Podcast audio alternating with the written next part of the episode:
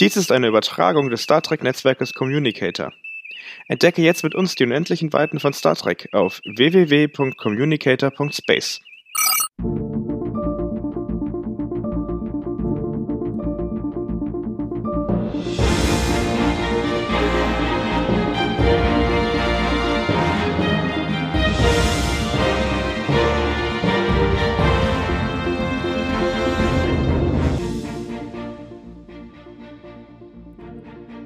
der Suche nach der Ursache des Brandes kann die Crew zwar den groben Ursprung triangulieren, aber das Gebiet ist aufgrund der Messungsungenauigkeiten nach wie vor zu groß, um gezielte Untersuchungen zu starten.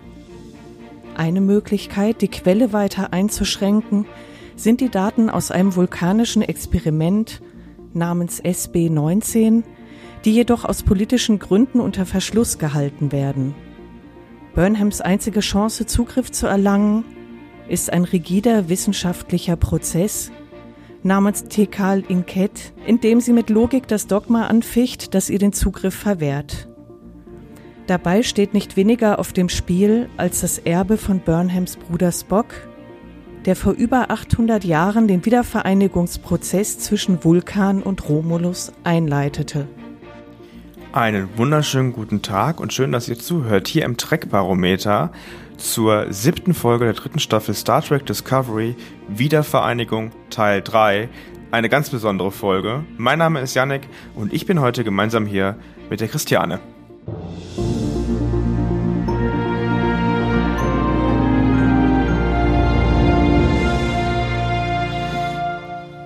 Hallo Christiane. Hallo Yannick. Schön, dass ich bei dir sein darf. Sehr gerne. Es freut mich total, dass du hier bist. Du bist vom Trackzone Network auch und du hast gerade die Kurzrezension vorgelesen vom Christopher. Ähm, wie geht's dir heute? Gut, vielen Dank. Und dir? Mir geht's auch super, wunderbar. Wir reden über Star Trek, da kann es einem ja gar nicht schlecht gehen. Obwohl man sagen kann, diese Folge ist vielleicht eine der am stärksten und kontroversesten diskutierten Folgen in dieser dritten Staffel momentan. Das ist zumindest mein Eindruck. Ja, den Eindruck habe ich auch. Also wenn ich mir die Reaktionen ähm, und die, die Diversität der Reaktionen so angucke, da kann ich dir nur zustimmen. Aber ich denke, da werden wir ja jetzt gleich mal drüber sprechen. Ja, auf jeden Fall. Was, was spannend ist, ich glaube, das können wir vorab nochmal sagen, diese Folge knüpft an an eine Doppelfolge aus TNG, und zwar Wiedervereinigung 1 und 2. Also es ist quasi hier ja, wirklich mit dem Kanon gespielt worden. Ich glaube, das hatten wir so in Star Trek auch noch nie wirklich. Nee, nicht, dass ich mich erinnern könnte. Genau. Also es ist eine sehr, sehr spannende, sehr spannende Folge, über die wir reden. Ja, sie wird kontrovers diskutiert, das vielleicht nochmal ganz kurz zur Info, weil sie von einigen extrem geliebt wird, möchte ich sagen, also favorisiert wird, und andere sehen sie als Tiefpunkt von Discovery an. Also ähm, aber darüber reden wir jetzt gleich, denn wir haben wie jede Woche eure Eindrücke gesammelt im Trackbarometer zu dieser Folge und haben euch gefragt, wie euch die Folge gefallen hat. Zusätzlich, das auch noch, ist das gerade das Staffelhalbfinale. Und da haben wir euch auch gefragt, wie euch die Staffel denn überhaupt bisher gefällt. Darüber werden wir auch gleich reden. Jetzt reden wir aber erstmal über die quantitativen Fragen, die ihr beantwortet habt, also die, die ihr mit bis zu sechs Sternen beantworten konntet. Und es ist auch wieder dieses Mal spannend, denn ihr habt uns gesagt, beispielsweise, dass die Stringenz des Kanons relativ gut wegkommt, und zwar mit 4,4 von 6 Sternen. Äh, wie siehst du das denn, Christiane? Ja, jein. Jein. Also, es, ja, ja und nein. Ja, es, es wurde was Neues probiert. Ähm, also gerade mit dem, mit dem Brand ist, ist natürlich jetzt eine große Chance, äh, da mal was völlig Neues zu wagen und neue Wege zu gehen. Mit dieser Folge, ja, hat man, hat man viele Rückblicke eingebracht. Insofern würde ich jetzt die 4,4 mal unterschreiben. Ja, doch. Das ist immerhin fast 75 Prozent Beliebtheit oder Zustimmung. Ähm, ich meine, sie haben ja auch mit dem Kanon wirklich gearbeitet. Also das kann man jetzt nicht sagen, dass das äh, außer Acht geworden, äh, gelassen worden wäre. Ja, also das mit Spock zum Beispiel, ne, um jetzt mal so ein Beispiel zu nennen, ja. doch. Ja. Was haben Sie bei Spock gemacht? Mit dem, mit dem Kanon, die, die Stringenz des Kanons. Genau. Ja, dass sie halt, ähm, dass sie darauf verwiesen haben, ähm, die Beziehung zwischen Burnham und Spock. Mhm. Sie haben ja auch äh, Originalbilder genommen aus der Doppelfolge, die ich gerade angesprochen habe, wo er auf Romulus war, zusammen mit Captain Picard und Data. Hat man dann ja auch original ja, Filmaufnahmen nochmal gesehen in dieser Folge, die sie aufbereitet haben. Also das fand ich zum Beispiel ziemlich cool, dass sie das gemacht haben. Wird auch divers gesehen, ja, aber ich fand's, ich fand's angemessen. Mich hat es jetzt nicht gestört, im Gegenteil. Ich fand das sehr gut. Ich fand das tatsächlich, für mich persönlich war das auch so ein kleines Highlight, um ehrlich zu sein. Also mich hat es sehr gefreut. Ja, war cool, die alten Gesichter mal wieder zu sehen. Ne? Das ist so ein bisschen wie nach Hause kommen. Ja. So in so einer feindlichen Welt, in so einer komischen Zukunft und plötzlich hast du dann ja so, so ein Stück Heimat, so einen kleinen Anker irgendwie. Fand ich ganz nett. Ja, sehe ich genauso. Du sag mal, die Spannung wurde nur mit knapp 60 Prozent äh, bewertet, also mit 3,6 Sternen. Fandest du die Folge nicht spannend? Doch. Ich fand Doch. die auch super spannend eigentlich. Ich fand die total spannend, also weil halt äh, sehr viel Konfliktherde beackert wurden. Also erstmal diese Sache mit dem Brand, das interessiert mich brennend. ähm, ich will nicht wissen, wie oft dieser Karlauer schon gerissen worden ist. Ich muss das jetzt einfach tun, sorry. Ist okay, ja. ähm, aber genau, also das, äh, da ein Stück weiter zu kommen und so, so wieder so, so einen kleinen Krumen dieses Rätsels zu haben, fand ich ganz hervorragend. Ähm, ja, und dann natürlich ähm, dieses Tribunal, das war, äh, das war sehr spannungsgeladen. Es war halt mal eine andere Spannung. Also das war nicht ähm, ein, ein platter Konflikt, der irgendwie mit Gewalt gelöst wurde, sondern das wurde halt auf einer anderen Schiene, auf der intellektuellen gelöst. Und das fand ich spannender als so manche Schießerei. Mhm. Ja, das stimmt. Ich fand es auch spannend, dass man so ein Tribunal nochmal gesehen hat. Sowas hat man in Star Trek ja öfter mal gesehen in den verschiedenen Serien. Ich glaube, das, woran man sich am meisten erinnert, ist die Doppelfolge TNG ganz am Anfang mit Q, äh, wo es dieses Tribunal auch gegeben hat, aber natürlich deutlich anders noch ausgestaltet als jetzt in dieser Folge. Aber das gehört zu Star Trek dazu. Also das ist meine Meinung. Aber ich finde, sowas gehört zu Star Trek dazu. Es ist im Endeffekt auch ein gesellschaftlicher Konflikt, der über Dialog ausge äh, gestritten wurde. Genau. Also ich finde, das macht auch Star Trek aus. Nicht die Action, also diese, diese Schießereien, diese Gewalt, die jetzt äh, immer vermehrt zum Tragen kommt, sondern einfach, ähm, ja, dieser, diese Philosophie dahinter. Und das fand ich in dieser Folge grandios, also richtig gut. Auf der anderen Seite kann ich aber auch nachvollziehen, dass diese Spannungsbewertung nur bei 3,6 Sternen ist, weil natürlich kann man auch sagen, wenn man jetzt irgendwie Spannung liest, dann kann es auch irgendwie, hat man vielleicht andere Gedanken dazu, andere Assoziationen, dass man jetzt nicht davon ausgeht, dass man auf so einer Ebene Spannung empfindet. Also es war jetzt kein, keine actionreiche Folge. Genau. Vielleicht äh, war das einfach ein bisschen missverständlich äh, mit der Spannung. Das kann man natürlich so oder so sehen. Ne? Was ist spannend? Also das ist jeder Mensch ja anders einfach.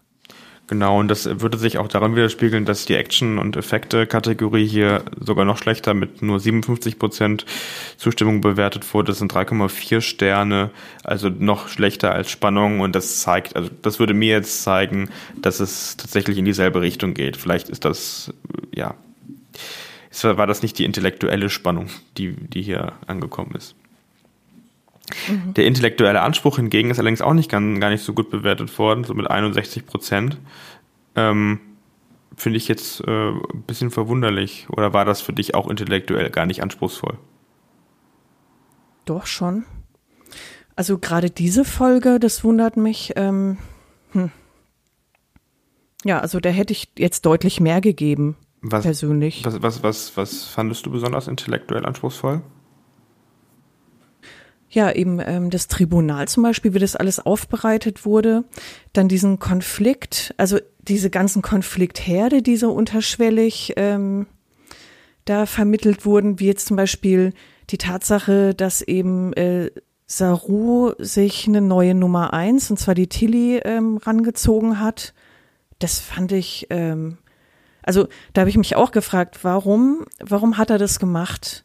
Er muss ja damit rechnen, ähm, vor seiner Crew keine Akzeptanz mehr zu haben mit dieser Entscheidung, weil jetzt Tilly nicht wirklich die durchsetzungsstarke, ähm, ja, ähm, entscheidungsfreudige Nummer eins ist, sondern äh, sie ist sehr emotional, sie ist lieb, sie wird auch von allen gemocht, aber sie ist eben jetzt. Sie möchte, glaube ich, auch von ne? allen gemocht werden. Genau, also sie ist so keine Galionsfigur, sondern sie ist, glaube ich, so die, die im Hintergrund äh, lieber die traurigen Menschen in den Arm nimmt und tröstet, als jetzt vorne zu stehen und mal eine unpopuläre Entscheidung für die Crew zu treffen. Aber ja, mal gucken, vielleicht. Ähm, vielleicht verändert vielleicht sie sich noch, das kann ich also, mir auch vorstellen. Aber ich wollte gerade noch sagen, ich kann mir auch vorstellen, dass sich tatsächlich eher die Kompromiss, also die kompromisssuchende äh, Person ist. Also niemand, der auf den Tisch haut und sagt, ja, ich habe jetzt entschieden, wir machen das so, sondern sich dann halt Kompromisse sucht. Aber mm, ja. muss ja auch nicht schlecht sein. Ist halt die Frage, ob das im, äh, in einem militärischen Kontext, sage ich mal, in so einer Struktur sinnvoll ist. Aber ich glaube auch, sie wird sich noch entwickeln. Ja, das haben die Autoren wahrscheinlich alles schon vorher geplant. Hm. Was vielleicht auch noch interessant ist, humoristisch kam die Folge ganz schlecht weg. Ähm, das sind, äh, das sind 53 Prozent, das sind 3,2 Sterne so wirklich lustig war es aber auch nicht, oder? Wenn ich jetzt mal drüber nachdenke. Nee. Hätte ich jetzt, also da wäre ich vermutlich auch bei drei Sternen am Ende rausgekommen. Ähm, fand ich jetzt auch gar nicht witzig. Die Folge, die war sehr ernst, sie war ähm, ja sehr, sehr tränendrüsig zum Ende hin, aber witzig war sie nicht. Wer hat eigentlich dieses Mal wieder also geweint?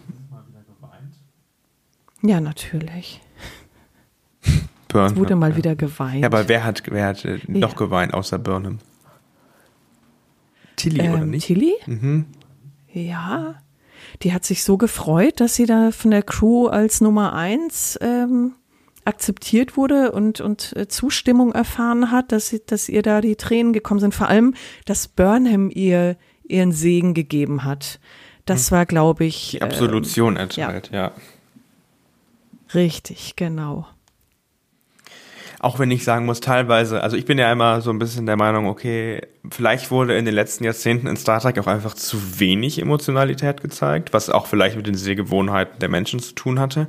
Ich halte es nicht ganz für unrealistisch, dass man auch mal emotional ist, auch auf einem äh, Sternenflottenraumschiff. Aber es ist natürlich auch mal die Frage, wie wird einem das als Zuschauer auf die, äh, ja, vorgezeigt, also vorgespielt. Man kann es auch übertreiben. Das passiert mit Sicherheit an der einen oder anderen Stelle, aber ich würde es jetzt nicht, sag ich mal, verlangen, dass man gar nicht mehr jemanden irgendwie emotional sehen sollte. Zum Beispiel. Nein, um Gottes Willen. Also die Charaktere leben ja von Emotionalität auch. Das macht ja ähm, auch die Unterschiede aus. Das war ja aber auch schon immer so. Mhm. Also dass ähm, zum Beispiel jetzt, wenn ich an Captain Kirk zurückdenke, der war jähzornig, der war manchmal so ein dominanter Platzhirsch. Aber das sind ja klassische männliche Emotionen, ne? Ja, so dieses, aber er hatte Emotionen. Also der hat sich nicht am Riemen gerissen, hat jetzt militärisch einfach ein Pokerface gemacht zu allem, sondern der hat dann auch schon mal die Sau rausgelassen und das hat man ihm auch abgenommen was ich jetzt den neuen, äh, also was ich Discovery so ein bisschen ankreide, dass ähm, ich diese Gefühlsausbrüche äh, teilweise nicht nachvollziehen kann. Das ist ähm, Overacting. Mhm. Und das finde ich dann ein bisschen zu viel an manchen Stellen. Es darf sein, wenn es passt, keine Frage, aber manchmal ähm, wäre weniger mehr. Ja, das, äh, da gehe ich mit d'accord. Aber ich möchte nur, möchte nur mal herausarbeiten und sagen im Endeffekt, dass es für mich äh, in Ordnung ist, auch Emotionen in, in, so einer Serie zu zeigen. Nur weil es halt früher nicht der Fall war, eher ähm, heißt es nicht, dass man das heute, glaube ich, nicht machen darf. Und ich glaube, muss man, glaube ich, manchmal so eine Gratwanderung gehen. Ja. Ist schwer, ja. Gerade ähm, das Netflix-verwöhnte Publikum ist, ist sehr viel Emotionalität gewöhnt, einfach, weil es, ja, weil es dort einfach auch ausgelebt und gezeigt wird. Ja, aber ist das dann, weil es einfach heute die Sehgewohnheiten so sind oder wo kommt das her? Weil Netflix gestaltet ja, wenn man ehrlich ist, unsere Sehgewohnheiten extrem mit. Ja.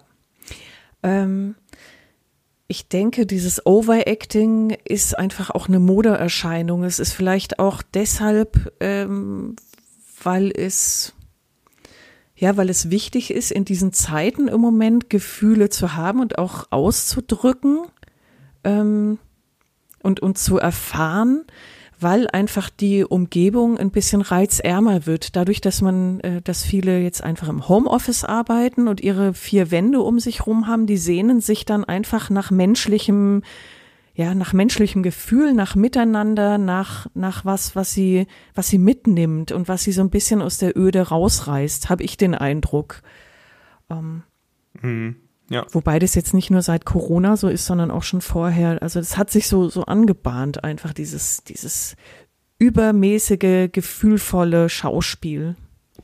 Jetzt, wo wir gerade dabei sind, dass das früher nicht ganz so war und dass sich das entwickelt hat, hast du eigentlich die ersten beiden Folgen, quasi Wiedervereinigung 1 und 2 aus TNG nochmal geschaut? Nein, ich bin leider nicht dazu gekommen, gebe ich zu. Ich habe aktuell unheimlich viel zu tun. Ähm, möchte ich aber auf jeden Fall noch machen, weil eben sehr viele Bezüge da sind, die ich mir gerne nochmal vor Augen führen würde. 30 Prozent. Ich habe es übrigens geschaut davor. Ich habe äh, tatsächlich dann auch erst am Samstag die Folge geschaut, also die neue, damit ich Freitag und Samstag, also Freitagabend und Samstagvormittag nochmal die die alten schauen konnte, die beiden. Und 30 Prozent der Teilnehmer beim Trackbarometer haben das genauso gemacht. Die haben vorab nochmal wieder Vereinigung 1 und 2 geschaut. Und das finde ich eigentlich schon enorm. Ja, macht auch Sinn, ne?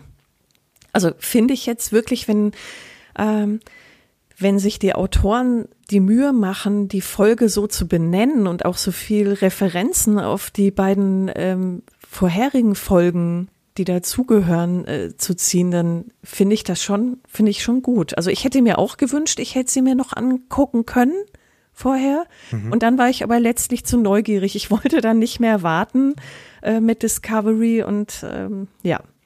Genau, aber was, was hältst du davon? Also das würde mich jetzt mal interessieren. Von was meinst also, du?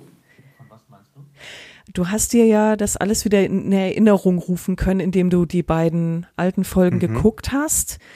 Ist dir noch irgendwas aufgefallen, was einem vielleicht einfach über die Jahre hinweg ja was in Vergessenheit gerät, an was also, man sich vielleicht nicht mehr erinnert oder was ich mich gefragt habe, ist, wie sie an dieses Bildmaterial gekommen sind von äh, Spock, weil äh, da war ja keine Kamera, also klar waren da Kameras dabei, weil das wurde ja gefilmt für den Zuschauer, aber auf dem auf Romulus, auf dem romulanischen Planeten stand ja keine Kamera daneben, die Spock gefilmt hat. Also wieso wieso hat man diese Videoaufnahmen quasi dann in dem Universum selber, obwohl das ja gar nicht in dem Universum selber gefilmt wurde. Verstehst du, was ich meine? Ja, ja, ja, klar.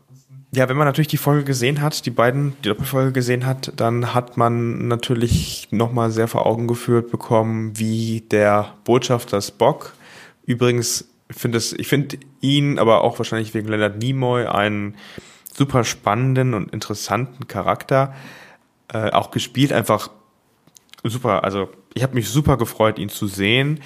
Aber es wird einem natürlich nochmal vor Augen geführt, dass sein Ziel damals war, die Romulaner und die Vulkanier zusammenzuführen. Er hat es nicht geschafft in dieser Folge. Äh, aber er hat auch gesagt, er gibt nicht auf und das ist eine, ein, ein, eine Frage der Zeit. Und er bereitet quasi den Weg vor und ähm, ja, kümmert und möchte, möchte, dass das in Zukunft der Fall wird. Was mir aber auch aufgefallen ist, dass das eigentlich, auch wenn das ein Vulkanier ist, eine total emotional, emotionale Angelegenheit war, weil, ich weiß nicht, ob du dich daran erinnerst, Sarek, sein Vater, der war ja auch Botschafter, ähm, der Vulkanier, der hat sich mal mit äh, Captain Picard Gedanken verschmelzt. Also hat, er hat sich mit ihm verbunden. Und Sarek, mhm, ja. ist, Sarek ist gestorben in dieser Doppelfolge. Und äh, Spock und Sarek hatten nie so ein Verhältnis, dass sie sich erklären, dass sie sich quasi gesagt haben, wie wichtig, also was der eine für den anderen für eine Bedeutung hat. Ich bin gerade ein bisschen vorsichtig damit zu sagen, was sie für Gefühle füreinander haben, weil Vulkanier haben ja eigentlich keine Gefühle, auch wenn wir natürlich alle wissen, dass ja. Spock halb Mensch, halb Vulkanier ist. Ähm, aber auf jeden Fall war es für Spock super wichtig in dem Moment noch, dass er nochmal eine Gedankenverschmelzung machen konnte mit Captain Picard, weil der die Gedanken natürlich von Sarek mal übernommen hatte, der mittlerweile tot war und damit nochmal abschließend, würde ich mal sagen, Abschied nehmen konnte von seinem bereits gestorbenen Vater. Mhm. Und das fand ich eigentlich eine schöne, ähm, schöne, äh, mal, eine schöne Szene damals in Wiedervereinigung 2, Teil 2.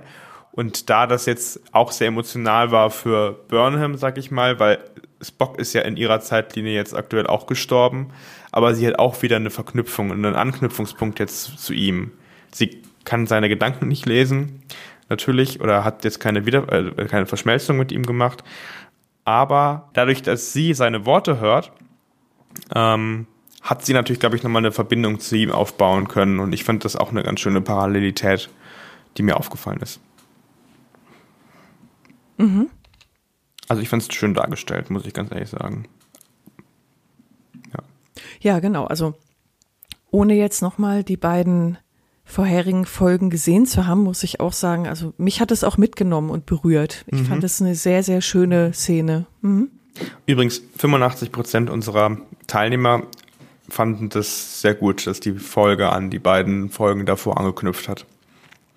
Also, das spricht mhm. dafür, dass das sehr gut Also ist, ist doch noch ist doch noch der Wunsch quasi nach so einem übergreifenden Rahmen, kann man sagen. Also so eine Klammer, die das alles so umschließt, ne? Zwischen all diesen Einzelepisoden, wo irgendwas passiert.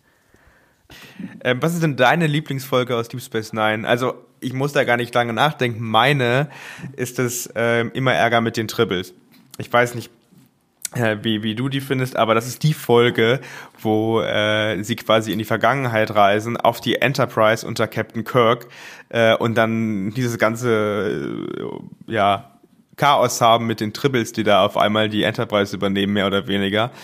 Und ich finde, was du gerade ja, äh, also was wir ja gerade in der, in der Folge auch haben, es wird ein bisschen angeknüpft halt an den früheren Erfolg der originalen Serie oder dann der Next Generation, ohne direkt irgendwie sich alles zu eigen zu machen von dieser Serie und auch nur, sag ich mal, für diese kurzen paar Minuten und dementsprechend ist das so ein bisschen, glaube ich, so ein nostalgischer Moment, nostalgisches Gefühl, was man dann hat und ich glaube, deshalb ist es auch so beliebt. Ich bin aber auch der Meinung, dass wenn man das jetzt regelmäßig machen würde, dass der Effekt deutlich abnehmen würde. Ja, weil es eben ähm einfach neu, also weil Discovery einfach eine neue Serie ist. Allein schon, die hebt sich ja allein schon deshalb ab durch diesen äh, Zukunftssprung. Mhm. Das bietet ja völlig neue Möglichkeiten, äh, da was reinzubringen, äh, was in den Kanon reinzuschleusen, was vorher einfach noch nicht da war, logischerweise. Ne?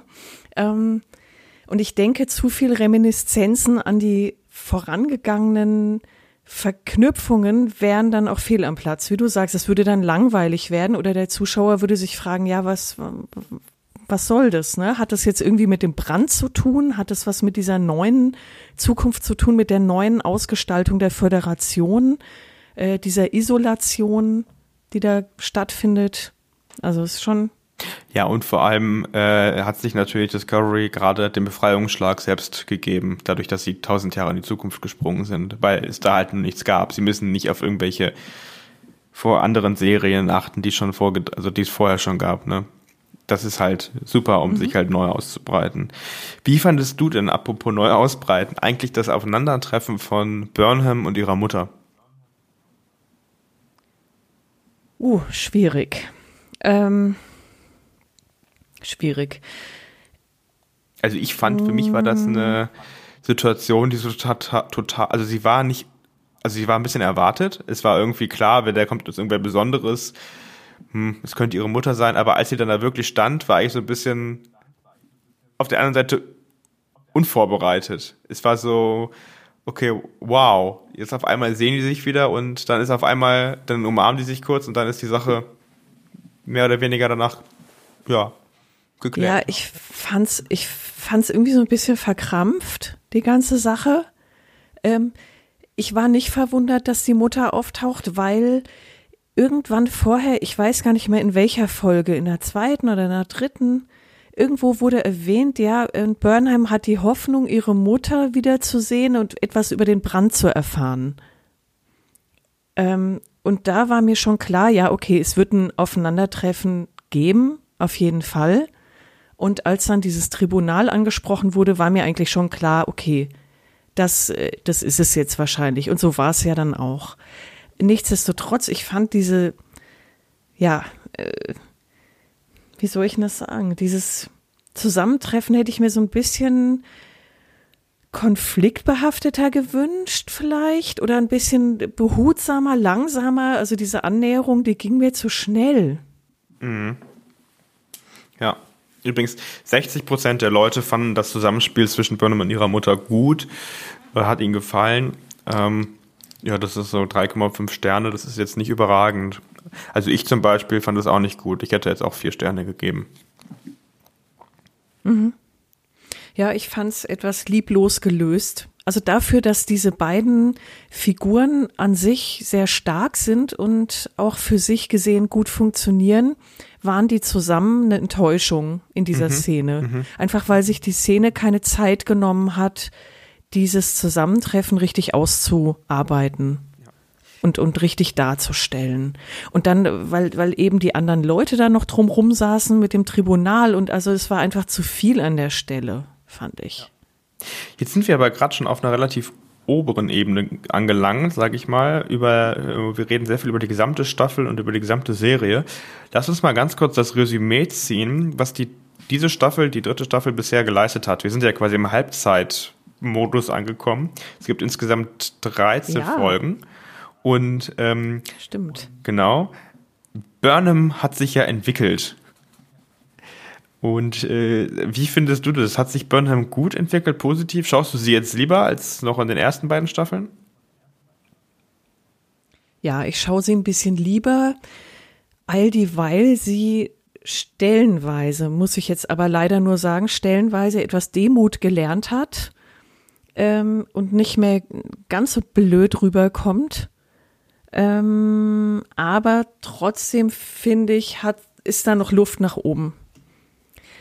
Also ich habe so meine Schwierigkeiten mit diesem Charakter, weil er mir nach wie vor zu inkonsequent dargestellt ist.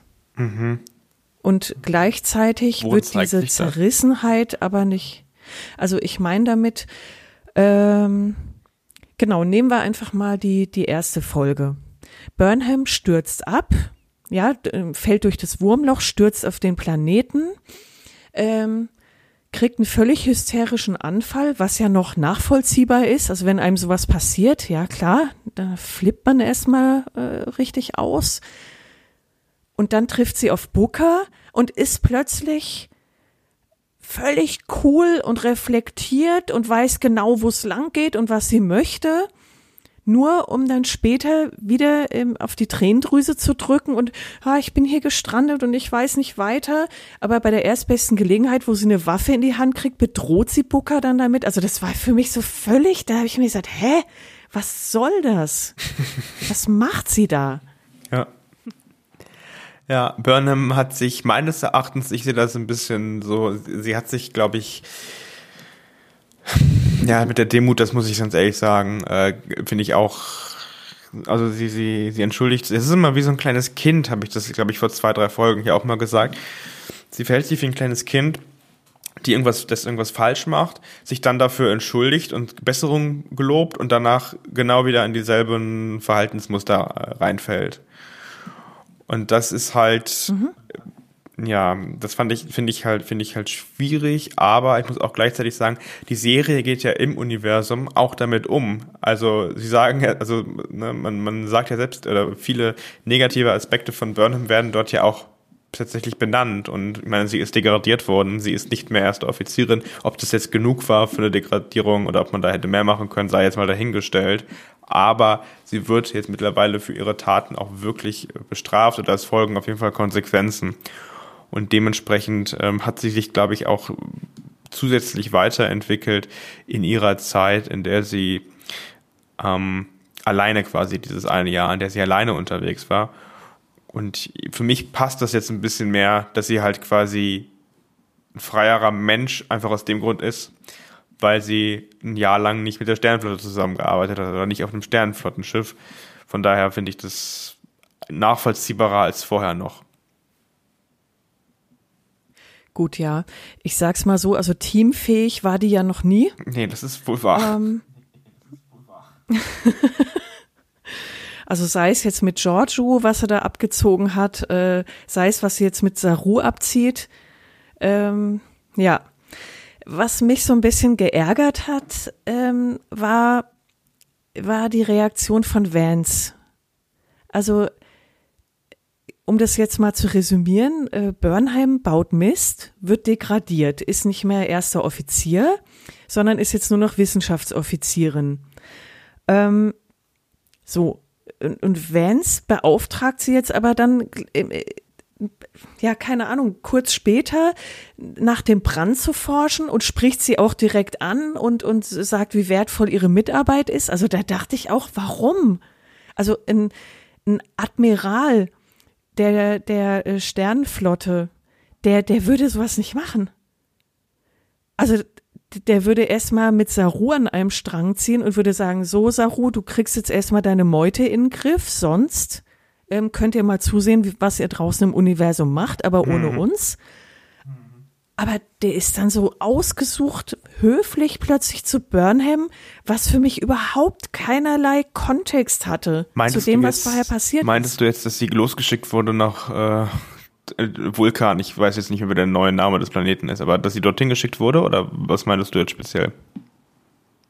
Genau, also dass sie so freie Hand gekriegt hat von Vance, ähm, Nachforschungen anzustellen. Hm der hat ihr wirklich so den Persilschein gegeben und hat gesagt, ja, mach du mal, machst du bestimmt gut. Mhm. Also ein Freifahrtschein im Endeffekt übersetzt. Ja. Ähm, ja, ja, also genau. dass sie auf Vulkan war, ähm, dass, also, dass sie dort äh, quasi die Hauptrolle übernommen hat, das kann ich in der Form nachvoll nachvollziehen, dass sie ja irgendwie ein Konflikt da existiert zwischen der Föderation und den Romulanern und den Vulkaniern äh, und dass sie quasi als äh, Schwester äh, von Spock da nochmal anders angesehen wird. Aber grundsätzlich stimme ich dir zu. Das ist ja wieder, sie ist zwar jetzt keine erste Offizierin mehr, aber na gut, der Rest ist in Ordnung. Ja, die ist überall mit dabei. Also das fängt ja schon mal damit an, dass sie permanent mit dabei ist. Äh, Tilly gehört dahin. Also nicht nicht mehr sie. Sie ist ja, sie ist weg. Und solange ähm, Tilly noch nicht offiziell ernannt ist oder akzeptiert ist, okay, dann wäre eben Saru alleine dort, aber nicht mit Burnham. Die hat da nichts mehr zu suchen. Hm. Und das ärgert mich so ein bisschen, dass die permanent so eine extra Wurst gebraten kriegt. Ja. Übrigens 60 Prozent finden, dass sich Burnham ganz gut weiterentwickelt hat. Sie hat, da gibt es 3,6 Sterne von 6. Äh, das ist eigentlich in Ordnung. Ich glaube auch, wie wir jetzt auch schon festgehalten haben, ich glaube, sie hat sich auch weiterentwickelt. Sie wurde auch besser jetzt weiterentwickelt als in den Staffeln davor. Ähm, aber es ist auf jeden Fall noch Luft nach oben. Gleichzeitig sagen aber 72 Prozent, dass sich die Crew gut entwickelt hat. Ähm, das habe ich aber auch so erlebt. Ich finde, es gibt einige sehr gute Folgen, in denen man die Crew jetzt mal auch, äh, der, der Crew auch mal Platz gibt, sich zu entwickeln. Das gab es vorher nie wirklich. Mhm, Finde ich auch. Ja, da stimme ich dir völlig zu. Die Crew, die ist ähm, super. Also die hat sich wirklich gemacht. Die Leute haben Gesicht bekommen, die haben äh, Charaktereigenschaften bekommen. Also denen nehme ich das auch total ab. Ja. Also außer jetzt Adira so ein bisschen, die so ein bisschen zu kurz kommt, die ist toll eingeführt worden und jetzt ist er aber in der Versenkung verschwunden. Aber vielleicht wird das noch. Also wie gesagt, da hoffe ich mal, dass die noch ein bisschen mehr zum Tragen kommt ja, schauen wir mal, was da äh, noch entsteht. Da ist ja noch viel Möglichkeiten, die nächsten sechs Folgen sie auch weiterzuentwickeln. Ähm, sie, 66 Prozent Leute sagen, die beide, die Staffel, die dritte Staffel hat gut an die ersten beiden Staffeln angeknüpft.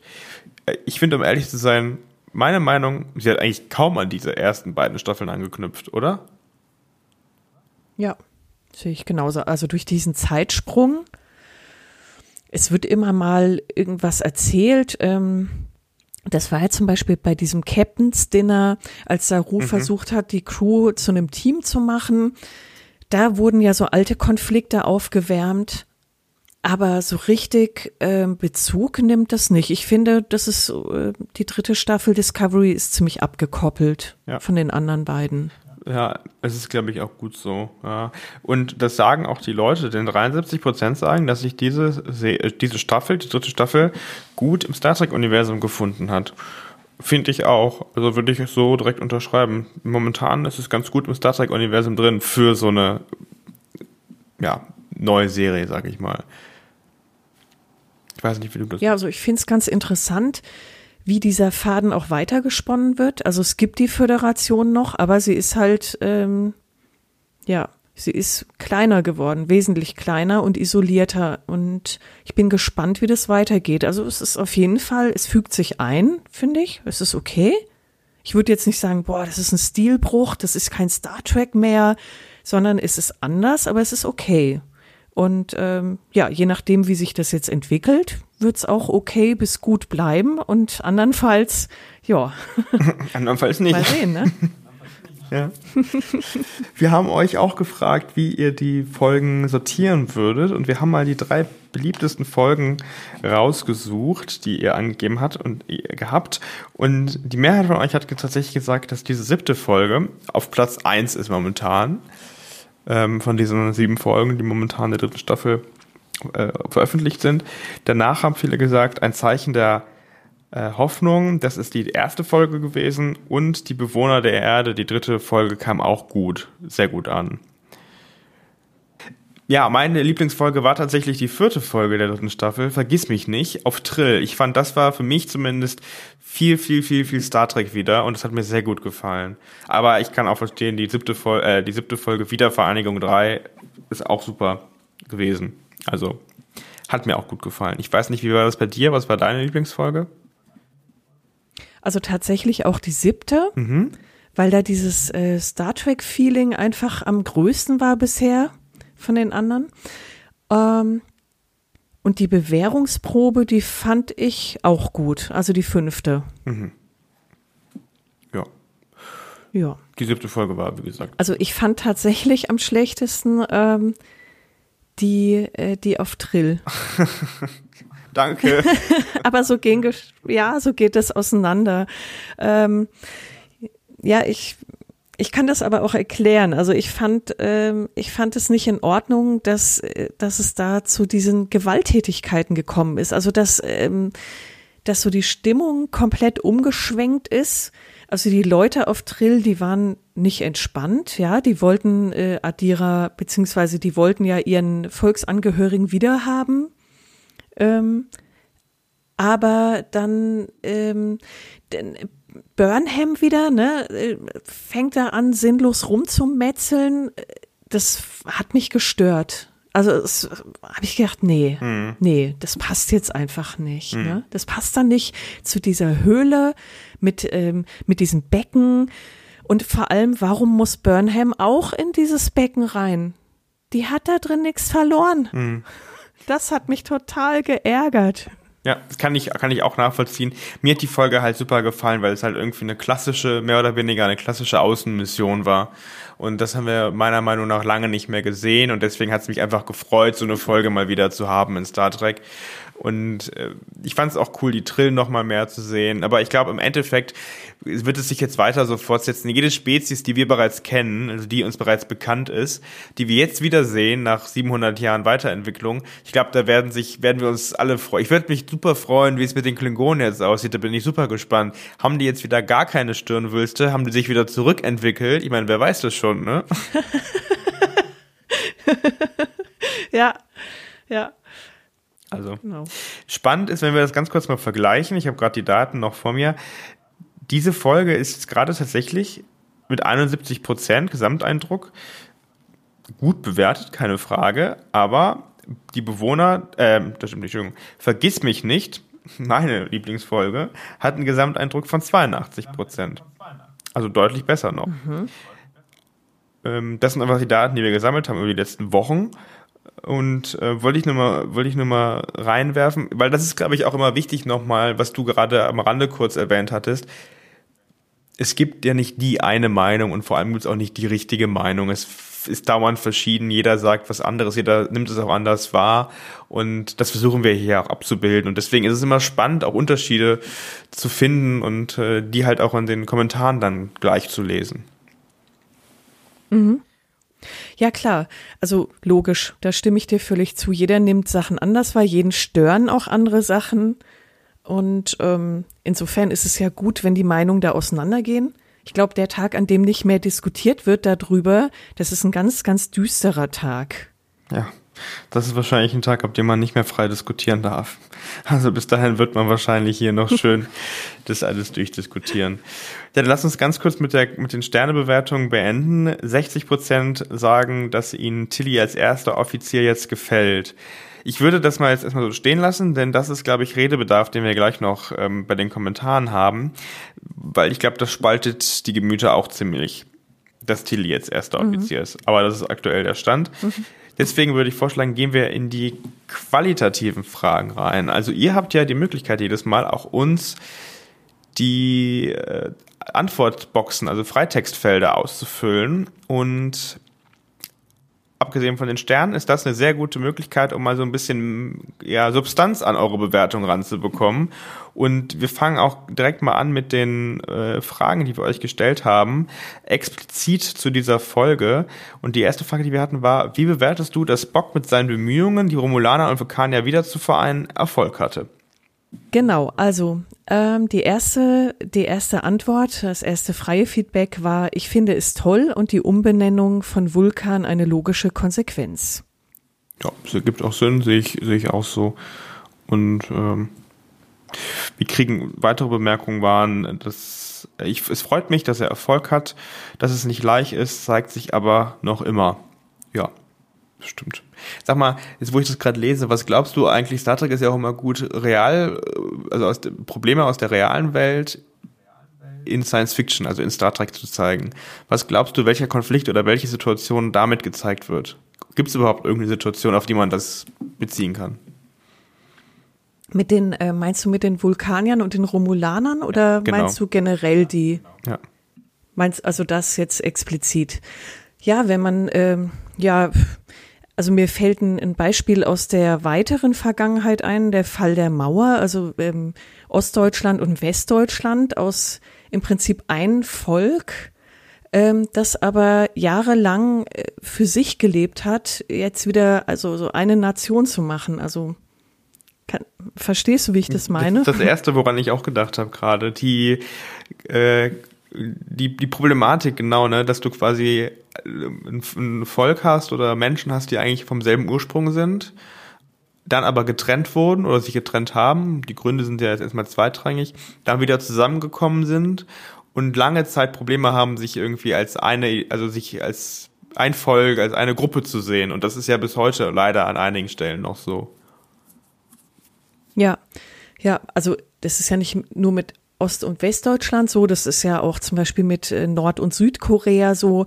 Also überall, wo einfach ähm, ein, ein Schicksalsschlag, ein Krieg oder ähm, irgendwas Menschen voneinander getrennt hat, die eigentlich zusammengehören, ähm, ja, passiert das. Und ich denke, das ist ganz gut dargestellt und es ist auch für die Zuschauer absolut schlüssig. Also da findet sich jeder drin. Ja. Übrigens eine sehr gute Bewertung, das kann nur von einem Deutschen geschrieben worden sein. Nein, aber äh, jemand hat geschrieben, schlüssig, also zu der zu den Bemühungen, dass, dass Bock Erfolg hatte mit seinen Bemühungen, schlüssig, kein so ein Käse wie in New Track bisher. Also das ist, glaube ich, eine, eine ziemliche, ein ziemliches Kompliment an die Autoren. Kompliment an die Autoren. quasi das erste, ja. das erste Mal, dass sie wirklich was Gutes geschaffen haben. So ungefähr lese ich das zumindest. Ja, hätte ich jetzt auch so ähm, auch so gelesen, genau. Ja, das ist schon ähm, traurig, dass wir da bis zur dritten Staffel warten müssen. Ne? ja. Und zur zweiten, äh, eine von eine von zwei Serien. Hm? Picard hat ja auch schon, ja, Picard ja. hat ja auch schon ziemlich viel, ähm, ziemlich viel Kritik einstecken müssen. Picard, ja, richtig, ich erinnere mich, genau. Ja, gute Frage, wann es mit dem weitergeht. Mal by the way, ähm, Discovery geht so eins nach dem anderen und Picard, ja, hat erstmal Sendepause. Ja, ich glaube, das ähm, ist wahrscheinlich auch so ein bisschen der den besonderen Umständen der aktuellen ja, Pandemie und dem Hauptdarsteller geschuldet, der halt nun mal ein gewisses Alter mhm. erreicht hat. Den kann man wahrscheinlich jetzt nicht ohne weiteres von der Kamera stellen und in Gefahr bringen, ne? Mhm. Ja. ja. richtig. Aber du sprichst gerade Picard schon an. Kommentar ist hier auch noch, passt meiner Meinung nach gut in den Kanon, gerade auch in Bezug auf Star Trek Picard. Ja. Auf Star Trek Picard. Ja, sie haben ja, sie haben ja, ja. die haben ja den äh, Admiral Picard, die, oder die Datenbank von Admiral Picard, da haben sie ja die Bilder her von Spock. Mhm. Das ist auch der einzige Grund, ich verstehe, ich habe mich das auch lange gefra äh, viel gefragt, wo sie denn angeschlossen haben an, an Star Trek Picard. Das ist für mich so das einzig offensichtliche, um ehrlich zu sein. Die Quelle quasi. Ja, bisher schon. Also ich warte da auch, ne? Ob da noch irgendwas kommt, aber ja. Schauen. Ja. So. Ähm, dann gab es noch einen Punkt, ich finde es schlüssig, dass es so lange gedauert hat. Es knüpft auch gut an die Ereignisse an Picard an, zumindest insofern, als dass die Romulaner auf der Suche nach einer neuen Heimat und ihrem Platz in der Galaxie sind. Eine eventuelle Wiedervereinigung mit Vulkan finde ich daher nachvollziehbar. Hm, ja, stimmt. Das ist, äh, habe ich noch gar nicht drüber nachgedacht, aber das ist natürlich vollkommen richtig. Ja. Nemesis stimmt. ist ja der Planet auch. Und da wäre dann. Ne? Romulus genau. ist ja zerstört worden. Ja, da wäre dann auch der Bezug, ne? Mhm. Wo wir vor fünf Minuten noch gesprochen haben, Problem gelöst. ja, ja, manchmal muss man, glaube ich, zu zweit sein, ähm, um da weiter ja. voranzukommen. Mm, es zeigt, ist, dass Spock ein großer Mann war und er recht hatte, dass diese Philosophie sich durchsetzen wird. Ja, und das fand ich tatsächlich auch einen ganz besonderen Moment, dass man nochmal gezeigt hat, wie, was für ein besonderer Charakter, was für ein besonderer Figur oder ein Vulkanier Spock eigentlich war und was er auch, vielleicht ist das auch eigentlich das, warum, also das zumindest bei mir der Fall war, warum ich diesen äh, Ausschnitt nochmal sehr emotional auch äh, gut fand, dass er eingespielt wurde, weil es halt einfach die Philosophie von Star Trek eigentlich auf den Punkt bringt, mit Spock. Mhm. Ja. Diplomatie und, löst äh, Probleme. Richtig, genau. Und das ist der Geist von Star Trek. Das ist es einfach. Und deshalb kann ich immer wieder nur sagen, diese Folge ist mitnichten langweilig, weil das in der ganzen Tragweite einfach dargestellt wird. Er hat es gewusst, er hat es ähm, eingefädelt und es ist passiert. Also ja, dann hatten wir das eben äh, jemand was geschrieben hat, aber ähm, dennoch sagt, keine Bewertung, da ich nicht wusste, ach so, keine Bewertung, da ich nicht wusste, dass schon gezeigt wurde, dass Spock die Völker vereinen wollte. Okay, ja, also da hatte jemand einfach das nicht auf dem Schirm, dass dem so war. Okay, schöner Twist, aber nach PK war das in dieser Folge vorauszusehen. Okay. Hättest du das jetzt auch Nö. vorausgesehen? Ich bin immer wieder erstaunt, wenn ich das lese hier von den von unseren ähm, Teilnehmern. Ich äh, sehe, glaube ich, immer nur so gefühlt ein Prozent von dem, was andere sehen in diesen Folgen. ja. Wow. Ja. Ich habe es nicht gesehen, aber okay. würde mich mal interessieren, wie man das gesehen hätte. Aber vielleicht gucke ich nochmal Picard im ja, Nachgang. Äh, ja, ich denke, dass es tatsächlich mit der Zerstörung ähm, von Romulus zu tun gehabt hat, ne? Ja. Ja. Aber damals war die Diskussion auch schon, das Romulanische Reich besteht nicht nur aus einem Planeten. Also die Föderation besteht ja auch nicht nur aus einem Planeten. Deshalb ja. war für mich nicht, also hätte auch sein können, dass sie auf einen anderen Planeten halt einfach umsiedeln.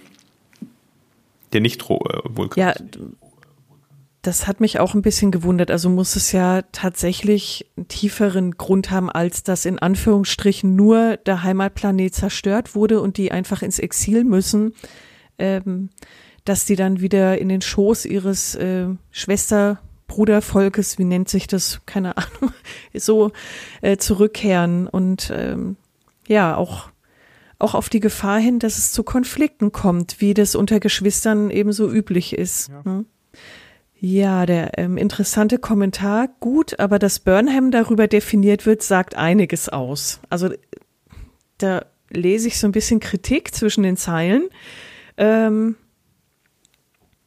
dass, äh, dass Burnham da einfach jetzt mit reingeschrieben wird als Schwester von Spock und dass sie darüber definiert wird. Ja, ja, gut, ich hm. meine, ich hatte damals schon meine Probleme damit, dass sie auf einmal die Schwester von Spock ist, über die nie gesprochen wird.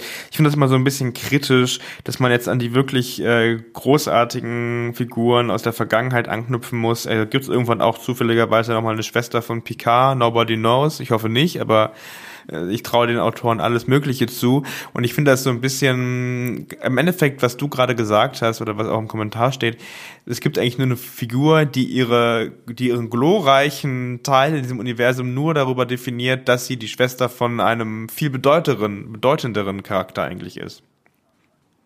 Mhm. Also es hört, glaube ich, auch keiner gern. Ähm, ist nur die Schwester oder ist nur der Bruder von, also das ähm, möchte ja kein Mensch hören. Jeder möchte ja als Individuum wahrgenommen werden und als das, was, was er oder sie darstellt, aber nicht ähm, einfach so reduziert werden, ja. Ja, kann ich also durchaus, durchaus nachvollziehen. Wir haben ein euch, bisschen undankbar, diese Rolle. Wir haben euch gefragt, wie ihr die Handlung rund um das Quorum bewertet. Und da kam auch spannende Antwort. Zum Beispiel hat mir gut gefallen, vor allem die unterschiedlichen Charaktere und deren Zusammenspiel.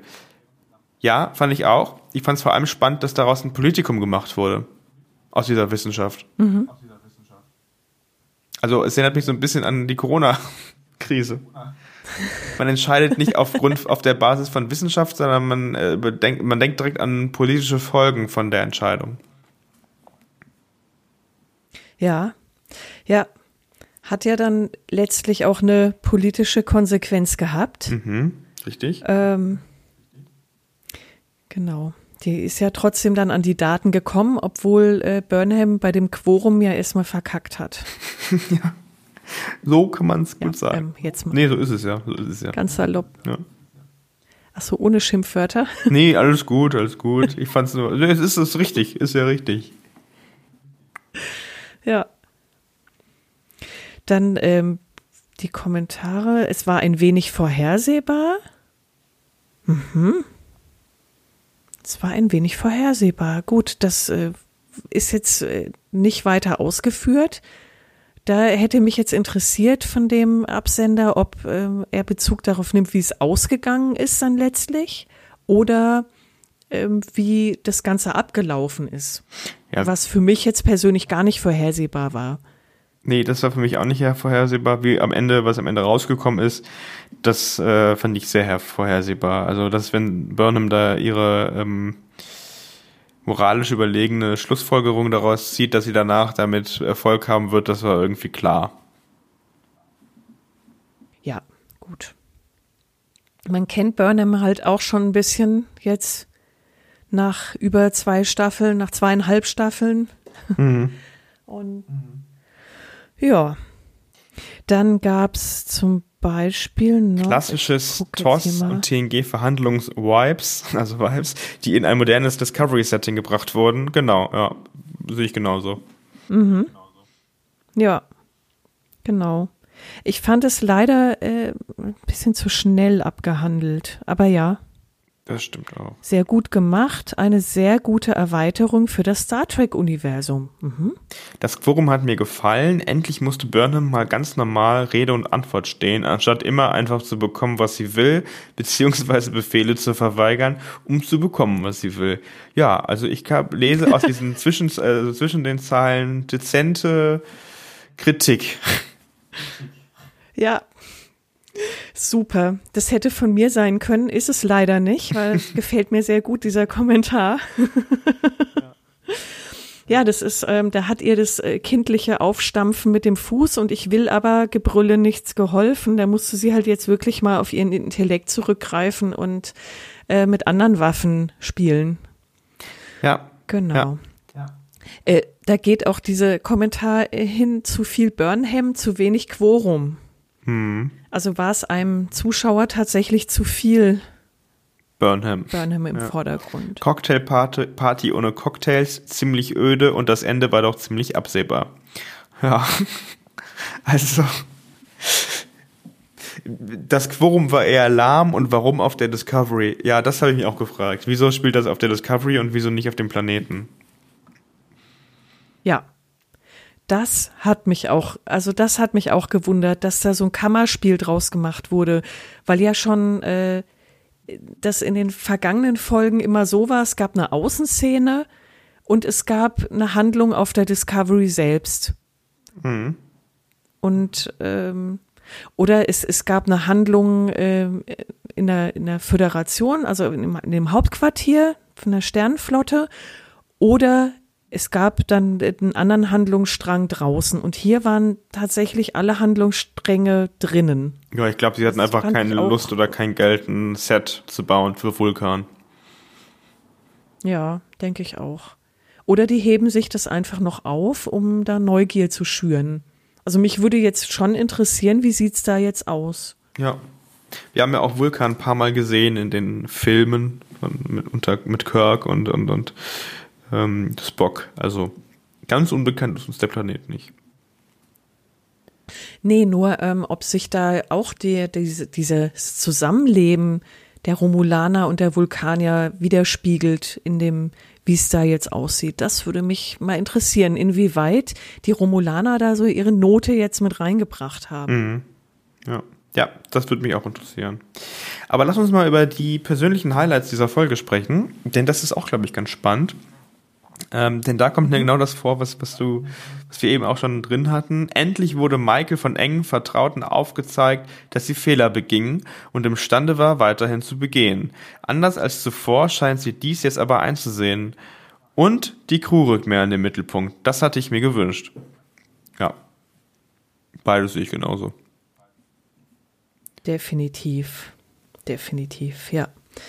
Ähm, dann haben wir hier, ist es super, wie hier Ereignisse und Konzepte aus verschiedenen Star Trek-Serien zusammenspielen. Haben wir ja auch schon drüber gesprochen, mhm. ähm, dass da eben immer die Referenzen kamen. Mhm. Ja. Ich fand den Moment gut, in dem Tilly gefragt hat, ob ihre Beförderung wegen ihrer Konformität oder wegen ihrer Eignung durchgeführt wird.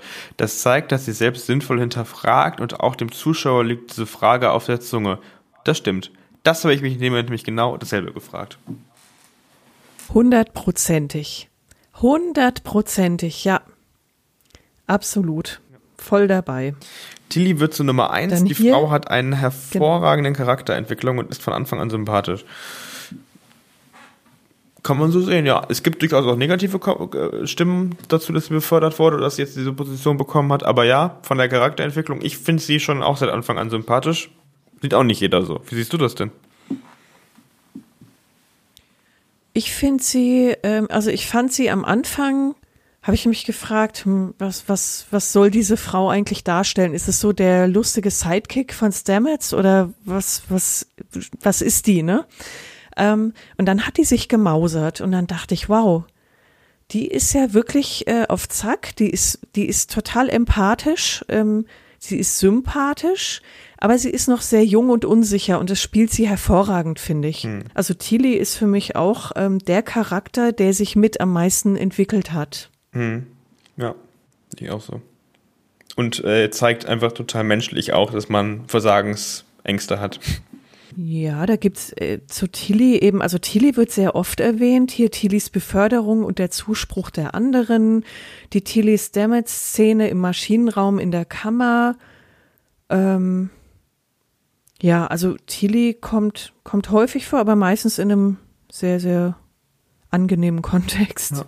Auch positiv wurde, bewertet wurde die Gespräche zwischen Saru und der Präsidentin. Das stimmt. Äh, fand ich auch interessant, weil Saru wieder als sehr weiser ähm, Captain wirkt, aber der schon irgendwie sagt, was er möchte und was Sache ist. Ja, und ich hatte das Gefühl sogar, dass Saru so richtig erleichtert war, mal mit jemand Vernünftigen zu sprechen. Mhm. So kam der mir richtig mhm. vor. Also, dass der und die Präsidentin wirklich auf Augenhöhe waren und, und auch so ein Draht zueinander hatten irgendwie. Und er war wirklich froh, da, äh, ja, wie gesagt, diese Frau vor sich zu haben und nicht wieder so ein bockiges, äh, trotziges Kleinkind. Ich glaube aber auch, weil er halt nicht vorbelastet ist, weil er ja gar nicht weiß, wie die Föderation, was die für Fehler begangen hat und was der Konflikt wirklich ist zwischen den Vulkaniern, den Romulanern und der Föderation, sondern weil er halt einfach die alte Föderation kennt und man sich überhaupt nicht vorstellen kann, dass die Romulaner, äh, dass die Vulkanier nicht mehr Teil der Föderation sind. Deswegen glaube ich, klappt das auch so gut zwischen den beiden. Ja. Ja, genau denke ich auch. Also ich, ich gehe mal schon stark davon aus, dass Saru sich informiert hat und vielleicht auch Leute gefragt hat, wie waren das? Und erklär mir das mal bitte, aber dass er sich einfach kein Urteil drüber erlaubt und einfach ja, mal abwartet und einfach mal mit den Leuten selbst spricht. Das, das schätze ich überhaupt an ihm. Also das finde ich wirklich sehr sympathisch. Der geht in den Nahkampf, ne? Der scheut da kein Gespräch, der spricht, der stellt seine Fragen der macht es auf eine sehr, sehr ruhige, lässige Weise ja. und ist äh, ziemlicher Gegenpart äh, zu Burnham. Gut kam noch an Spocks Aufnahmen, Admiral Picards Name und Michael gibt alles, um Nimoys Erbe gerecht zu werden. Jetzt weiß ich nicht, ob sie hier wirklich Leonard Nimoy meint oder er, der Kommentator, die Kommentatorin oder ähm, Spock. Aber ähm, das, ja, es ist halt sehr viel Anschluss, sage ich mal, gefunden worden an die alten Serien und Produktionen. Mhm. Wollen wir über den Tiefpunkt der Folge sprechen? Ja, genau. Da, wo es Hochs gibt, gibt es auch Tiefs. genau. Da haben wir zum Beispiel ähm, ein Fähnrich als erster Offizier ist so, als würde ein Praktikant zum stellvertretenden Marktleiter ernannt. Wer ist denn der zweite Offizier? Der muss sich nun echt mies fühlen, viele Jahre in die Offizierslaufbahn investiert zu haben. Na, da haben wir doch mal eine Kritik ähm, an Tillys Ernennung. Ja. Tilly als erster Offizier absolut lachhaft, der Offizier mit dem niedrigsten Rang, auch wenn nur Acting da war von den Autoren wohl keiner jemals beim Militär und Berater haben sie wohl auch nicht. Ja, das stimmt. Und wir haben übrigens, äh, das kommt öfter vor, ne? Tilly als erster Offizier kommt wirklich häufig vor. Und dafür haben wir eine Sprachnachricht reingeschickt, denn ihr könnt uns, wenn ihr ähm, abstimmt im Trackbarometer, auch gleichzeitig direkt eine Nachricht schicken. Und wir hören mal ganz kurz rein, was der Robert uns geschickt hat. Hi, Robert hier. Also zur Folge Nummer 7. Ähm, ich bin mir nicht so sicher, was ich von der Folge halten soll. Grundsätzlich glaube ich, hat sie ein paar sehr gute Ideen gehabt. Ähm, die Zusammenführung der Vulkanier und Romulaner zum Beispiel. Eigentlich ist das eine ist eine gute Idee. Da hätte ich mir nur gewünscht, dass sie das irgendwie vielleicht mal interessanter gestalten, was diese, diese Nachföderationszeit angeht, dass sie sich dafür entschließen, vielleicht diesen Konflikt irgendwie anders darzustellen. Was ich aber viel schlimmer fand, ist tatsächlich, ähm, wie äh, die äh, Situation zwischen Saru und äh, Tilly aufgelöst wurde. Denn grundsätzlich ist es eigentlich eine ziemlich spannende Idee, Saru Tilly zu seinen ersten Offizier äh, ernennen zu lassen weil das irgendwie auch zeigt, wie unerfahren und wie unsicher Saru als Captain ist in seiner Rolle und äh, dass er sich halt doch irgendwie auf seine emotionale Sicherheit stützt, äh, die Tilly für ihn bietet. Und das wäre eigentlich interessant gewesen, hätten sie das mal ein bisschen mehr ausgeführt, hätten sie irgendwie äh, Tillys Zweifel an ihrer eigenen Eignung vielleicht ein bisschen mehr Raum gegeben, hätten sie vielleicht auch mal gezeigt, wie die Crew vielleicht irgendwie zu, das, genau das anzweifelt, dass das vielleicht keine gute Idee ist und vielleicht auch äh, gezeigt, dass sie Saru gegenüber vielleicht da skeptisch sind. Aber stattdessen haben sie sich für eine relativ kitschige Auflösung entschieden und das fand ich einfach nur verschenkt. Sehr schade. Ja, es ist ein spannender Kommentar, dem, ähm, dem ich mich auch ein bisschen anschließen kann. Der Konflikt am Ende war dadurch beendet, dass Michael Burnham Tilly die Absolution erteilt hat, dass sie jetzt erst Offizier sein kann. Ja, da bin ich völlig dabei. Das habe ich genauso empfunden. Da hätte ich mir einfach ein bisschen mehr Konfliktpotenzial gewünscht, anstatt dass die Crew wie die Schäfchen da einfach hinterher eiern und ja, dann Tilly bestätigen, ähm, obwohl sie ihr äh, das Leben anvertrauen müssen, letzten Endes. Also da stellt keiner auch mal eine kritische Rückfrage. Außer Stamets, der ist der Einzige, der äh, vorher Kritik angemeldet hat und es auch ganz offen gemacht hat, fand ich total gut. Aber der restliche äh, Teil der Crew, ja, das war mir auch zu weich einfach, zu weich gespült und dann so tränenreich und nee, mhm. ja, da, da hat der Robert ins Schwarze getroffen, meiner Meinung nach. Ja. Was haben wir noch? Burnham, Stichwort weinerlich. Ähm, Burnham ist mir schon seit der ersten Folge nicht sonderlich sympathisch und zu weinerlich. Dann haben wir Burnham besteht nur noch aus Drama und Tränen. Das nervt. Mhm. Mutti Burnham, ach so, das war die Mutter von Burnham, ja. Burnham ist Retter, Nabel und Heulsuse der gesamten Galaxie. Mhm. Was sagst du dazu? Also. Ja, das ist aber nichts Neues.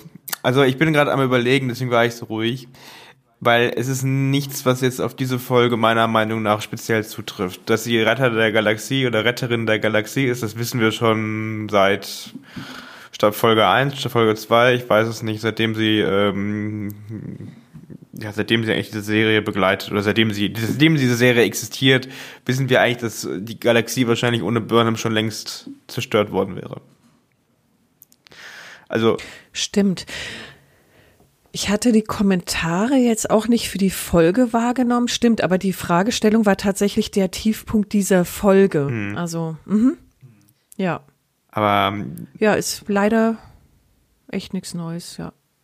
Deshalb, in dieser Folge ähm, fand ich das tatsächlich sogar noch, ja, weil sie halt diese, weil sie halt diesen Wissenschaftsprozess macht und äh, weil sie das halt leitet und weil sich damit halt beschäftigt, fand ich das halt total, was heißt total, aber ich fand es halt nachvollziehbarer als in anderen Situationen, dass sie da quasi so ein bisschen die Führung in der Hand, oder die, wie sagt man das, ähm, ja, die Feder hält, ne? Also das Ganze so ein bisschen anleitet. Deshalb Spannend finde ich aber auch, die Burnhams Mutter kommt wieder mal vor.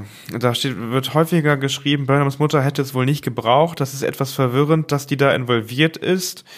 Ähm, oder auch, ähm, Mutti Burnham hat mal eben das Kuwait Milar Abitur gemacht. Was ein Zufall. da musste ich auch grinsen, als ich das gelesen habe. Ja. Ja, stimmt aber auch. Also das ist immer so, auf einmal ist man dann irgendwie in einem der um, wichtigsten Orden irgendwie drin oder der Gemeinschaften. Ja, gut. Also ich meine, obwohl von der Familie Burnham sollte man sich wahrscheinlich wirklich nicht unterschätzen lassen. Also sollte man nicht unterschätzen. Die können ja offensichtlich alles. Ja, aber ich finde, das hätte auch gezeigt werden dürfen, ruhig. Ich fand die etwas blass, die Mama von, von Michael. Ja, ja.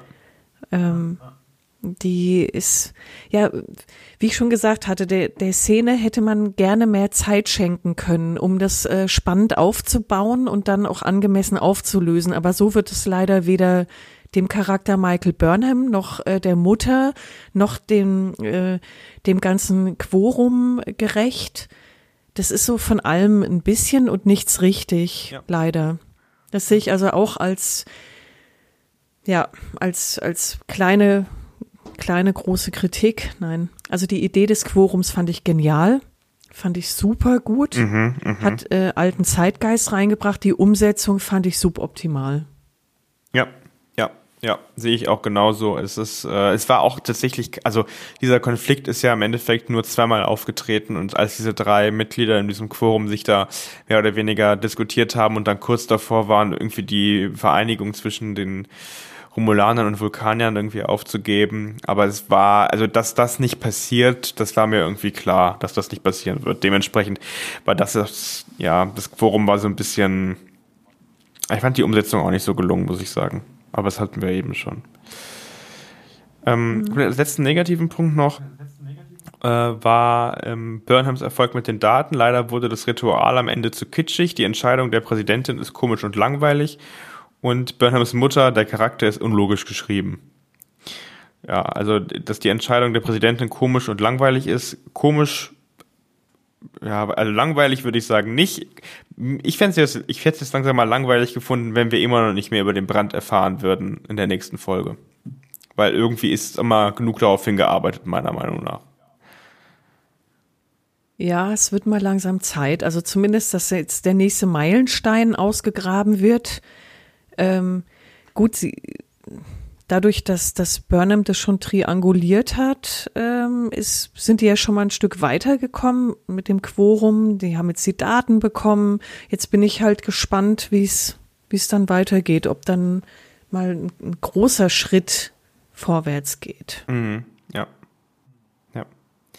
Lass uns noch mal über die sonstigen Kommentare zu dieser Folge sprechen, denn ähm, da sehen wir eigentlich ein ganz schönes, ganz schönes Resümee, wie ich finde. Es zeichnet sich ein schönes Bild der Akquise durch Diplomatie neuer Föderationsmitglieder ab. Terra, Trill und jetzt Nivar stellen einen Beitritt in Aussicht. Das und das Crewgefühl sind es, was bei mir große Star Trek-Gefühle auslösen. Stimmt, im Endeffekt, was die Discovery gerade macht, okay. ist, äh, alle verschiedenen mit, ehemaligen Mitgliedswelten abzufliegen und äh, nochmal für die Föderation zu werben. Mhm. Richtig, ja. Genau. Dann haben wir ähm, insgesamt eine schöne und runde Episode. Die Sache rund um Tilly lässt leider etwas an deren Führungsqualitäten von Saru zweifeln. Das hatten wir ja auch schon vorher besprochen. Ähm, endlich mal wieder eine Folge, die sich nach Star Trek anfühlt. Ja. Ich werde von Mal zu Mal mehr enttäuscht. Burnham macht aus Discovery eine Art von Sturm der Liebe im Weltraum. Und da gibt es noch andere Kommentare, der passt sehr gut dahin. Am Ende zu viele Gefühle. GZSZ läuft doch auf RTL. Läuft doch auf RTL. Bäm. Ja. Jetzt sind natürlich ja. die Autoren froh, dass sie keine Ahnung haben, was Sturm der Liebe ist oder GZSZ, aber wir wissen das. Und das ist schon eine krasse Kritik, muss man wirklich sagen. Ähm, aber ja, es ist schon sehr emotionalisiert, das haben wir jetzt auch schon öfter. Also das zieht sich hier auch durch und das ist ähm, deswegen auch so umstritten, die Folge und die Serie. Also das ist ja nicht ohne Grund so. Also wir haben hier einen sehr langen Kommentar noch den ich aber sehr interessant finde. Also ich würde den jetzt einfach mal vorlesen. Gerne. Äh, ich bin der Discovery eigentlich sehr positiv verbunden und sehe mich ganz sicher nicht im Lager der Hater. Dennoch muss ich sagen, dass diese Folge mit Abstand die schwächste der bisherigen Staffel war. Zuerst müssen wir festhalten, dass Burnhams Selbstfindung der Mainplot des Main-Charakters ist. Dass sich dem aber wirklich alles unterzuordnen scheint, stößt mir in dieser Folge besonders auf. Da geht es endlich nach Vulkan. Sorry, ich habe den neuen Namen nicht auf dem Schirm. Und die Ausgangssituation ist auch interessant. Vulkanier und Romulaner sind wieder vereint, daraus resultieren gesellschaftliche Konflikte, spannend und sehr typisch Star Trek dass diese Folge allerdings mehr schlecht als recht mit Burnhams persönlichen Selbstfindungsfragen verwoben, man möchte fast sagen billig zusammengekleistert wird, deutet sich schon mit der Ankunft von Burnhams Mutter an. Nicht falsch verstehen, Konstruktion von kosmischer Unwahrscheinlichkeit kennen wir aus Track. Eine gute Konstruktion zeigt sich jedoch dadurch, dass man ihr die Konstruktion nicht auf Anhieb anmerkt. Dass Burnhams Mutter aber als Angehörige dieses Ordens auftritt, und dazu noch Burnhams Fürsprecherin ist, zeigt deutlich, dass der vermeintliche Mainplot, nämlich Einsicht in vulkanische Daten zu erhalten, von Burnhams Mainplot in den Hintergrund rücken wird. Also das geht dann noch so weiter.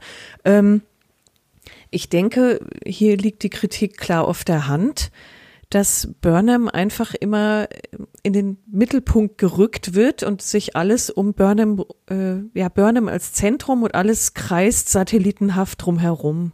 Ja, vielleicht ist das Ende noch ganz spannend von dem Kommentar, weil der ist wirklich lang. Ähm, es tut mir einfach im Herzen weh, aber diese Folge fand ich echt schlecht. Und der Tilly-Plot macht mir da am meisten Sorge. Ich kann mir gerade kein Szenario vorstellen, wie die den wenigsten halbwegs logisch lösen wollen. Und ich fürchte, dass die Serie nicht den Mut haben wird, den Plot konsequent in eine Katastrophe laufen zu lassen. Vielmehr wird es wohl die für andere Serien übliche Geschichte werden. Tilly wird erst überfordert sein, dann wird sie an der Rolle wachsen und in einer Krise alles richtig machen. Und in zwei Folgen ist sie Admiralin, romulanische Senatorin und Kanzlerin des Klingonischen Reiches. Sorry, war leicht überspitzt am Ende, aber nur leicht. okay. Ja, da scheint jemand echt angefressen zu sein, ne? Aber ich glaube, das ist das, was wir auch eben meinten. Das ist jetzt so eine Situation, der Zuschauer denkt sich genau das, ne? Oh mein Gott, wie soll sie erste Offizierin sein? Wir haben erste Offiziere gesehen und zwar sehr gute. Wir haben Riker gesehen, wir haben Spock gesehen, wir kennen Chakotay, wir kennen äh, Major Kira, wir kennen wirklich äh, durchsetzungsstarke erste Offiziere. Jetzt ist sie das gerade und alle sagen sich, oh mein Gott, wie soll sie das machen? Sie ist viel zu emotional, viel zu labil. Dann wird sie jetzt irgendwie wahrscheinlich wirklich einmal, ich sag auch mal salopp, auf die Fresse fliegen, wird richtig Scheiße bauen und wird echt auch damit irgendwie hadern mit ihrer Entscheidung und mit dem, was sie gemacht hat in der nächsten Folge wahrscheinlich. Und dafür wird sie wahrscheinlich in einer mhm. oder zwei der nächsten Folgen, wird sie dann in einer super brenzligen Situation die gesamte Situation mehr oder weniger alleine lösen. Wieso sage ich mehr oder weniger alleine? Weil wenn es eine brenzlige Situation ist, dann wird Burnham nicht weit sein, um die Situation mit ihr zu lösen. Aber ich glaube tatsächlich, der Kommentator hat schon recht. Es wird im Endeffekt darauf hinauslaufen, dass das Ganze, ähm, dass das Ganze, dass sie da relativ schnell dran wachsen wird und danach auch keine großen Fehler mehr macht. Ja, wäre eigentlich schade. Also ich würde mir wünschen, dass sie sich vielleicht einfach mal in eine unvorhergesehene Richtung entwickelt. Also äh, ich könnte mir jetzt vorstellen, dass sie vielleicht keine Fehler macht, so ein Überflieger wird und der Admiral Vance äh, sich die schnappt und sagt so, äh, sag mal Tschüss auf der Discovery, du arbeitest jetzt hier im Hauptquartier. Okay. Sowas zum Beispiel. Also das wäre mal so ein völlig neuer Winkelzug und die agiert dann eben künftig ähm, von, vom Hauptquartier aus. Ja, was würde man sie ja aus der normalen Serie, sag ich mal, mehr oder weniger rausstreichen? Also es würde zumindest der Sternenflotte eine Chance geben, wieder auf 350 Planeten zu kommen. Mhm. Ja. ja, stimmt. stimmt. Aber vielleicht, weil da jemand, es wäre auch gar nicht schlecht, wenn jemand in der Führung, sag ich mal, vertreten ist, der quasi wie auch wie Saru relativ äh, neutral ist, weil er ja nichts mit der Vergangenheit zu tun hat. Also mit der Vergangenheit von vor 700 Jahren, aber nicht, was zwischendrin passiert ist. Also relativ unbeschriebenes Blatt ist damit, meine ich. Und die Konflikte nicht mitgetragen. Ich denke mal, das haben sie. Mhm. Ich denke mal, das haben die sich aber selbst verkackt, indem ähm, ja gesagt wurde von Admiral Vance, dass äh, diese temporalen ähm, Zeitreisenden eigentlich illegal sind. Und dann ja eigentlich du hast es selber gesagt Hauptquartier. eigentlich ja, ja. Ähm, Vulkanier und Romulaner fühlen sich nicht an, als hätten sie vor Jahrhunderten zusammengefunden. Ja, das finde ich auch. Es ist, also das wirkt für mich eher so, als wäre das vielleicht jetzt die erste Generation, aber nicht, als wäre man irgendwie schon seit hunderten, von hunderten Jahrhunderten irgendwie zusammen aufgewachsen und ähm, es wäre es Alltag für sie, sondern es ist, wirkt auch relativ frisch eigentlich noch auf mich, die Situation. Ja, äh, habe ich, hab ich mir auch gedacht, das kam mir auch so in den Sinn. Ähm, und dann habe ich mir gedacht, na ja, was ist ein Jahr für so ein Vulkanier? Das ist nichts. Ja. Und äh, was sind dann ich, wir wissen ja auch nicht, äh, oder Stimmt. ich hab's, vielleicht habe ich es einfach nicht auf dem Schirm. Wie lang sind die denn schon wieder vereint? Wurde das an irgendeiner Stelle mal gesagt? Ich glaube nicht, nee. Nee, ne? Nee. Also man weiß es faktisch nicht. Ja, stimmt. Also man weiß es noch nicht, das wird bestimmt irgendwie jetzt rauskommen. Und an sich ist das ja schon wichtig zu wissen. Wie alt werden Vulkane? Du hast vollkommen recht, die haben ja kein menschliches, also die werden ja deutlich älter. Genau, und da denke ich, dass Zeit für die einfach einen anderen Stellenwert hat als für uns. Und ähm, dann, klar, wenn jetzt bei rauskommen sollte, ja, keine Ahnung, die sind jetzt schon sechs, siebenhundert Jahre ähm, vereint, dann würde ich auch sagen, ja, okay, dann ähm, so ein bisschen Annäherung, ein bisschen Vermischung auch, wäre ja, wäre ja dann wohl schon gewesen. Aber wenn die erst seit, ja, keine Ahnung, zwei, dreihundert Jahren äh, sich den Planeten teilen, dann würde ich sagen, okay, kann, kann sein, dass es da noch so Differenzen gibt und so ein Graben, der da einfach durchläuft noch. Mhm. Ja. Es war spannend, dass Giorgio nicht dabei war. Ja, stimmt. Sie war gar nicht dabei. Wieso eigentlich nicht? Sonst war sie immer dabei. Was ist los? ja, richtig. Also äh, ich hatte den Eindruck, nachdem sie sich mit Burnham wieder so ein bisschen zusammengerauft hatte, war Schicht im Schacht. Da hat die Gute einfach keine Sendezeit mehr gekriegt. Ja, Konflikt ist weg. Brauche ich nicht mehr, so ungefähr. Ja.